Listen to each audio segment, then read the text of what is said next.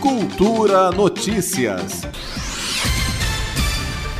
A Lei 14.071 de 2020 trouxe 57 modificações ao Código de Trânsito Brasileiro. As mudanças atingem desde o prazo de validade da Carteira Nacional de Habilitação, multas, uso do farol, recall e desconto no pagamento de multas.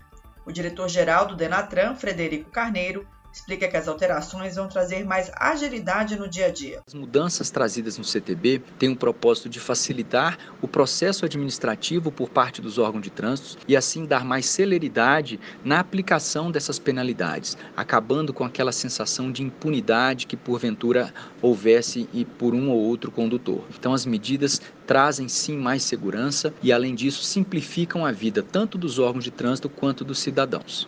Uma das grandes mudanças no código foi a nova sistematização do vencimento da Carteira Nacional de Habilitação. Antes, a CNH tinha validade de 5 anos para todos os condutores. Com as novas regras, a carteira tem três prazos diferentes determinados pela idade do condutor. Condutores com menos de 50 anos de idade terão que renovar a carteira a cada 10 anos. Condutores entre 50 e 70 anos de idade, o prazo para renovação é de 5 anos. E condutores com mais de 70 anos de idade, o prazo é de 3 anos. É importante também frisar que o prazo de renovação é o prazo de realização do exame. Então, aqueles exames realizados a partir do dia 12 de abril, eles terão então esses prazos novos vigentes mas os novos prazos só valem para quem expedir nova Carteira Nacional de Habilitação a partir da data em que a lei entrou em vigor, como esclarece o diretor-geral do Denatran. Aquelas CNHs expedidas antes do dia 12 de abril de 2021, a validade ali inscrita permanece válida, ou seja, não há uma prorrogação automática desses prazos. Então, vale o prazo que está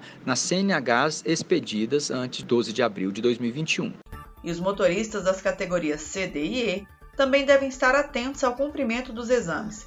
Quem não estiver em dia paga multa e tem a carteira suspensa. Então, para esses condutores, se forem flagrados dirigindo o veículo para o qual se exige a categoria C, D ou E, ou seja, caminhão, ônibus, carretas, e não tiver comprovada a realização de qualquer um dos exames periódicos a cada dois anos e seis meses, ele então incorrerá numa infração gravíssima, sujeita a multa e suspensão do direito de dirigir por três meses. O mesmo acontece para os motoristas profissionais. Essa mesma infração será aplicada no ato da renovação da CNH.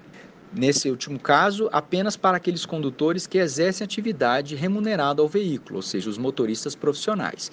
Então, quando forem renovar a carteira e quiserem manter a categoria C, D ou E, eles deverão também comprovar a realização de todos os exames periódicos, desde a última renovação, aquele, aquele primeiro exame toxicológico que foi realizado para obtenção da CNH. Caso não tenha comprovado algum desses exames, também incorre na penalidade de multa e suspensão da CNH por três meses. Outra modificação prevista na lei altera os limites para a suspensão do direito de dirigir. Com as alterações, a gravidade das infrações passa a contar para a definição dos limites. Caso o condutor não cometa nenhuma infração gravíssima, esse limite passa para 40 pontos. Se ele cometer uma infração gravíssima, o limite será de 30 pontos. Caso o condutor cometa duas ou mais infrações gravíssimas, esse limite continua sendo os de 20 pontos. No caso de motoristas profissionais, a contagem para a suspensão da CNH obedece a outros critérios, como elucida Frederico Carneiro. No caso do motorista profissional, ou seja, aquele que exerce atividade remunerada ao veículo, o limite para a suspensão da CNH é de 40 pontos, independentemente do tipo de, de infração cometida. Esse mesmo condutor profissional, ele tem a possibilidade de realizar um curso de reciclagem preventivo, caso atinja 30 pontos, para que não tenha então a suspensão da sua CNH. Ele realiza o curso e caso tenha aprovação ao final do curso, esses pontos são zerados. Mas para os bons motoristas, a legislação prevê o Registro Nacional Positivo de Condutores, um banco de cadastro para motoristas que não cometeram infração de trânsito nos últimos 12 meses. O governo federal, estados e municípios poderão dar benefícios fiscais ou tarifários aos condutores do cadastro positivo, mas a medida ainda será regulamentada pelo Conselho Nacional de Trânsito. Todas as alterações no Código de Trânsito Brasileiro podem ser consultadas no site do Departamento Nacional de Trânsito, no endereço eletrônico gov.br/infraestrutura. Greta Noira para Cultura FM. Cultura Notícias.